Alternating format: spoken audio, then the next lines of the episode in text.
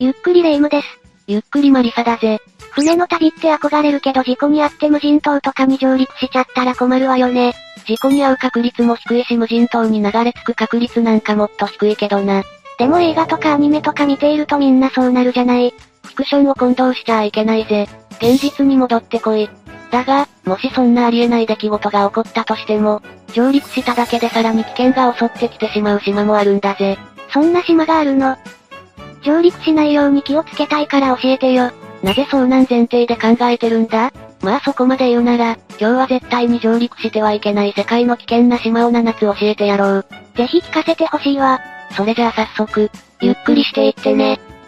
1、毒蛇が生息する島、ケイマーダグランデ島。まずは、ブラジルの無人島、ケイマーダグランデ島だ。全然聞いたことのない島だわ。どんな風に危険な島なの？この島には過去に海賊が財宝を隠した島なんていう伝説も残っているんだが、それ以上にヤバいのは化け物のような毒を持つ生物がたくさん存在しているという部分だ。化け物。その生物の名はゴールデンランスヘッド。黄金に近い色をした毒蛇で、絶滅危惧種にあたる。毒を持ってる生物なんて結構どこにでもいるけど、島に入っちゃいけないってなるくらいだから相当なのよねああ。ゴールデンランスヘッドに噛まれた場合、最速1時間で死んでしまう。その毒は致死率90%以上とも言われていて、死なないにしても噛まれた場所の周囲は猛毒で溶けるそうだぞ。猛毒とかいうレベルじゃないわね。でも数が少なければ、駆除するなり保護するなりすれば問題ないんじゃない？どれくらいいるの ?1 平方メートルあたりに1匹から5匹生息しているとされているな。島の大きさが0.43平方キロメートルほどで東京ドーム9個分くらいだから、最大で4000匹、少なく見積もっても2000匹はいるという計算になる。めちゃくちゃ多いじゃない。しかも島の中は熱帯雨林が4割、荒れ地や草原が6割と自然だらけだから、奴らがどこから襲ってくるか全くわからないんだぜ。それは立ち入り禁止になるのも頷けるわね。でもその蛇たちはどうしてそこまで増えてしまったのかしら？この島はもともと、ブラジル本土と繋がっていたんだが海面上昇によって孤立し島となったんだ。そこでたまたまゴールデンランスヘッドが生息していた地域が小さな島として切り離され、島の環境に蛇たちが適応してしまった結果、毒蛇が支配する島へと変貌してしまったというわけだ。自然が生んだ不幸な偶然だったのね。でもかつては43万匹いるのではないかとされていたから、かなり減少はしているんだ。いつかこの毒蛇たちがコントロール可能な数に落ち着いてきたら危険な島ではなくなるかもしれないな。もしも誤って上陸してしまったらと思うと恐ろしいわね。現在この島に入る場合にはブラジルの海軍の許可が必要だがまあ許可は下りないだろうな。2、獰猛な人食いワニが生息する島、ラムリー島。次の島はミャンマーにあるラムリー島だ。ここも危険生物のせいで上陸したらヤバい島になっているぞ。今度はどんな生物が？この島にいる危険生物の名前はイリエワニ。世界最大の人食いワニだ。平均体長4メートル、体重 450kg。噛む力は2トンとも言われていて、ありとあらゆる生物を捕食するぞ。出会った時点でひとたまりもなさそうね。恐ろしいわ。実際に戦時中、この島でイギリス軍と戦っていた日本兵が相当数このワニによって、犠牲になったとも言われているからとても危険な島だと世界中で認知されているぞ。人間はどこか自然界の頂点にいるみたいに思いがちだけど、動物の捕食対象でもあるということを覚えておかないといけないわね。3、呪いがかけられた島、ガイオラ島。次の島は危険性の経路が前の2つとは変わってくるぞ。その名もガイオラ島だ。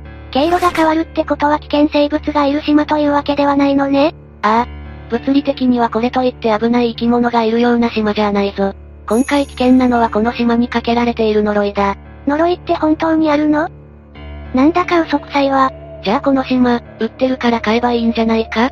立地はイタリアのナポリ湾、古代ローマの遺跡なんかも残っている美しい島で、小さい島ではあるがナポリ本土から泳いで30メートルくらいと素晴らしい場所に位置しているぞ。安ければ考えるのもありね。でも買う前に一応呪いについても聞いておこうかしら。呪いの発端は19世紀初頭。この頃はただの小さな島でしかなかったんだが、ある時からウィザードと呼ばれる老人が住み着いたんだ。ウィザードってことは魔法使い？実際にはウィザードというのはあだ名でただの世捨て人とか不老者とか、今でいうホームレスみたいなおじいさんだったと言われているぜ。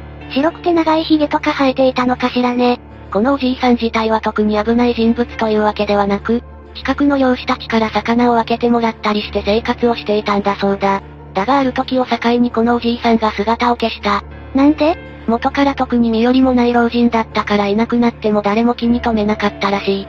だから普通に病気か何かで亡くなったのか、またふらりと別の場所に移住していったのか詳細は一切わからないんだ。なんだか悲しいけどこんな人も世の中には多いんでしょうね。そんなウィザードじいさんの失踪からしばらく経った1920年代のある日、この島に不法滞在していたウィザードじいさんとは異なり正規の手順を踏んで購入したスイス人が現れた。彼の名前はハンス・ブラウン。いい島だし欲しい人は多かったでしょうね。今のところは怖くないわ。島を買って割とすぐにハンスはカーペットにくるまれた状態で死亡しているのを発見された。唐突に怖い。カーペットにくるまれた遺体という時点で普通なら殺人を疑うのが筋だ。だがその妻もすぐに後を追うように海で溺れて溺死した。ん？ハンスさんを殺した妻が食いて自ら命を落としたとかなら辻妻は合うわよね。呪いなんてないわ。呪いなんてないのよ。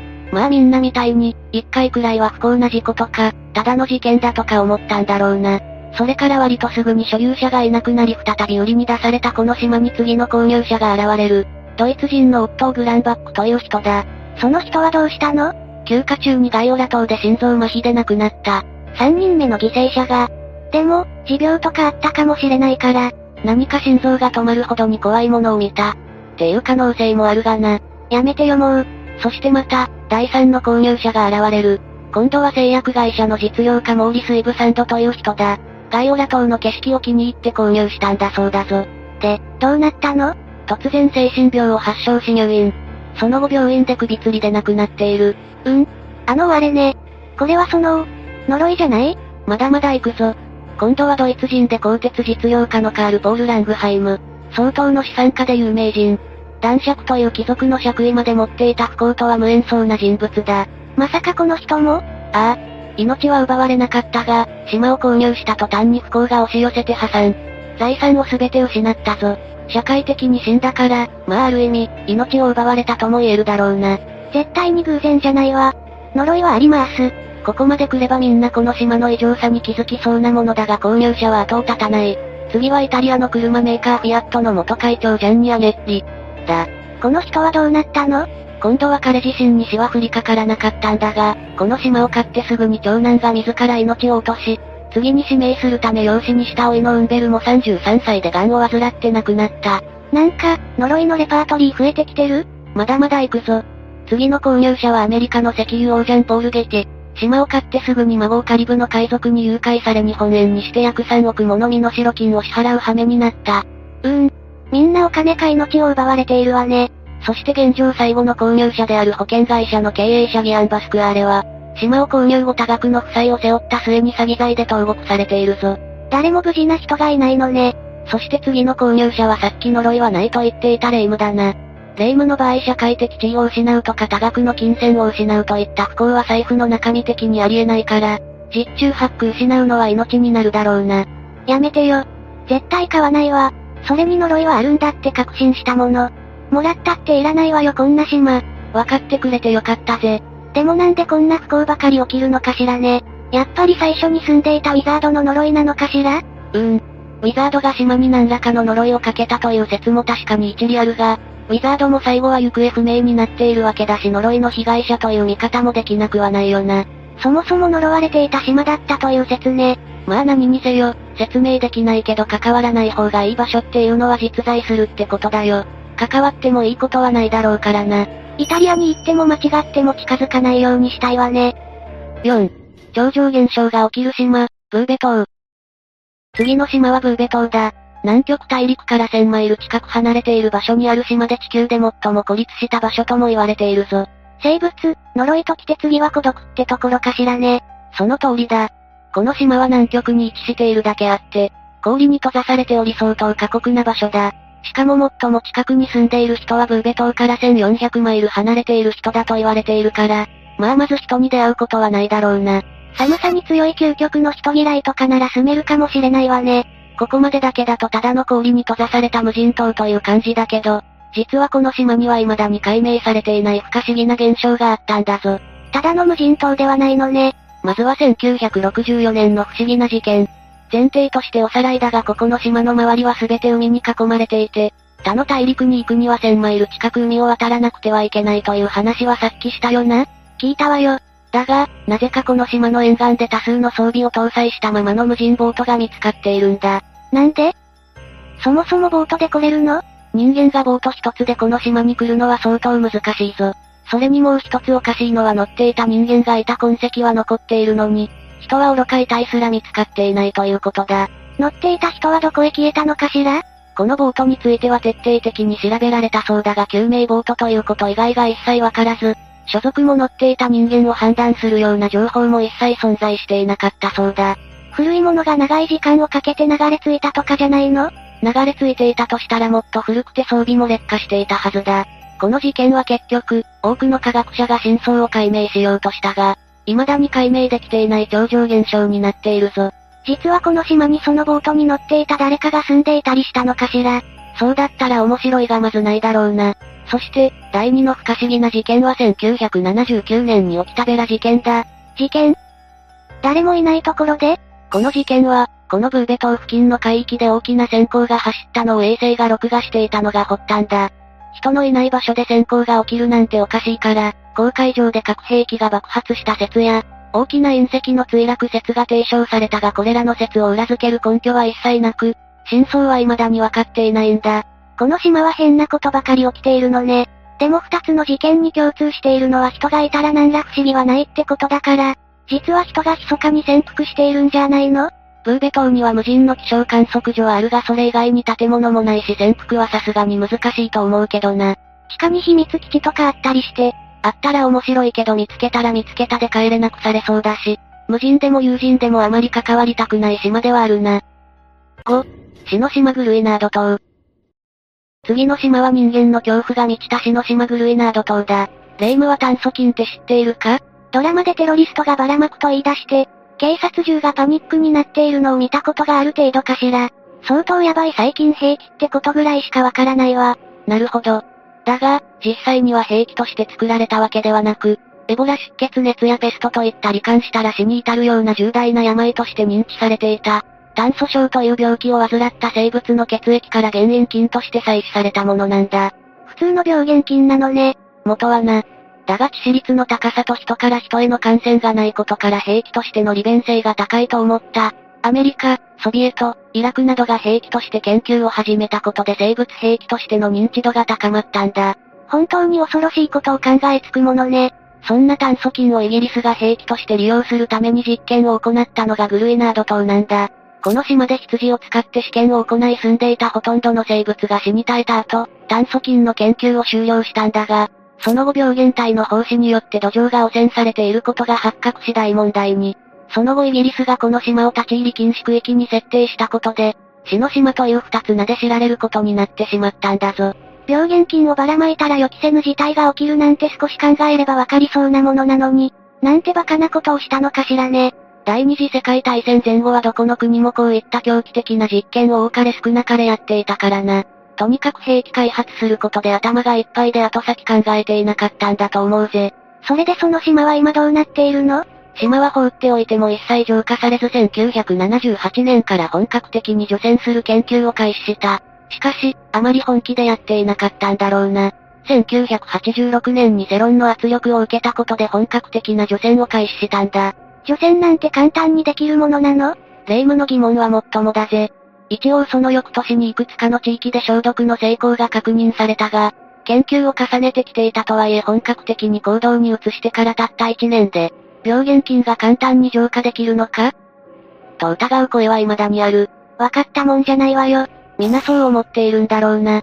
1990年に英国国防省の代表者は再び居住可能であるという安全宣言を出したんだが、住む人間はおらず、今もまだ誰も住んではいない無人島になっているぞ。最近兵器ってとても罪深いと思うわ。6. 核実験の被爆島、ルニット島。次も人間の行いのせいで住めなくなってしまった島その名もルニット島だ。人工的に住めなくなってしまった島は悲しいわね。蛇の大量発生で住めなくなった島の方が全然マシよ。そうだよな。このルニット島は中部太平洋の島国、マーシャル諸島にあるエニウェト区間礁という場所のことを指しているんだが、ここでは米国が44回も核実験を行ったことで人の住めない場所になってしまったんだ。米国って確か他の場所でも核実験してるわよね？日本の漁船が巻き込まれたやつ。よく知っているな。米国は日本の第五福竜丸が実験に巻き込まれて被爆してしまった。ビキニ干渉という場所でも核実験を繰り返していた。だが、ビキニ干渉での実験回数は23回。実に2倍近い量の核実験をこの島で行ったんだ。放射能がどれほどひどいもので一度出てしまったら、どれほど復旧が大変なのか本当に何も考えていなかったのね。そうだろうな。しかもこの場所で行った核実験の爆発総量は広島に落とした原爆の約2000発分だ。これだけでもこの島がどれほど危険かわかるよな。広島が何十年もかけてやっとまともに復興ができたのに、それの2000倍だなんて一体完全に浄化するまでにどれほどの時間がかかるのかしら。本当にそうだよな。だがこの島の問題は除染だけじゃないんだ。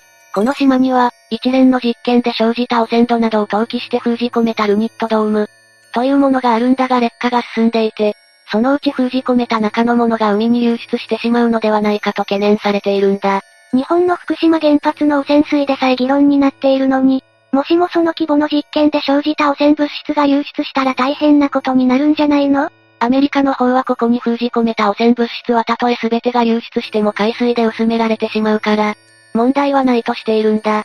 だけど実際にどれほど影響が出るかなんて本当のところは、誰にもわからないから付近を通る人からは、このルニットドームは墓場として恐れられているそうだぞ。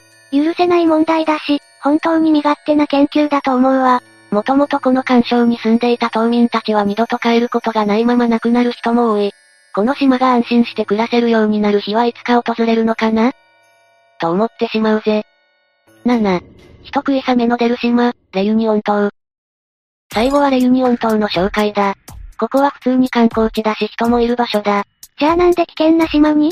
サーファーたちがサメに襲われるからだな。サメになんで？この海域には多種多様なサメが住んでいるんだけど、サメというものの習性として弱った魚を狙うらしいんだ。だから弱った魚とサーファーを間違えて襲うらしいんだ。なんで弱った魚？サーファー元気じゃない。弱った魚というのは泳ぐ力がなくなるからバチャバチャと下手くそな泳ぎ方をするだろサーファーはものすごい音と波しぶきを立てるよな。それで大きい弱った魚がいる。って思われてしまうのね。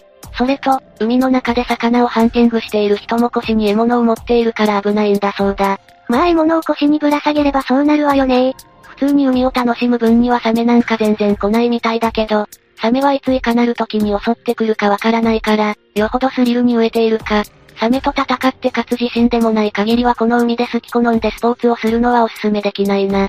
それに死んでもいいと思っていたとしても自分の事件の後始末をするのは大勢の関係ない人たちだから、迷惑はかけないでほしいと思うな。サーファーが、上陸してはいけない島ということね。というわけで、今回は上陸してはいけない島7000をやってきたぞ。様々な意味で危険な島々が多かったわね。個人的には呪いのガイオラ島の真相が気になったわ。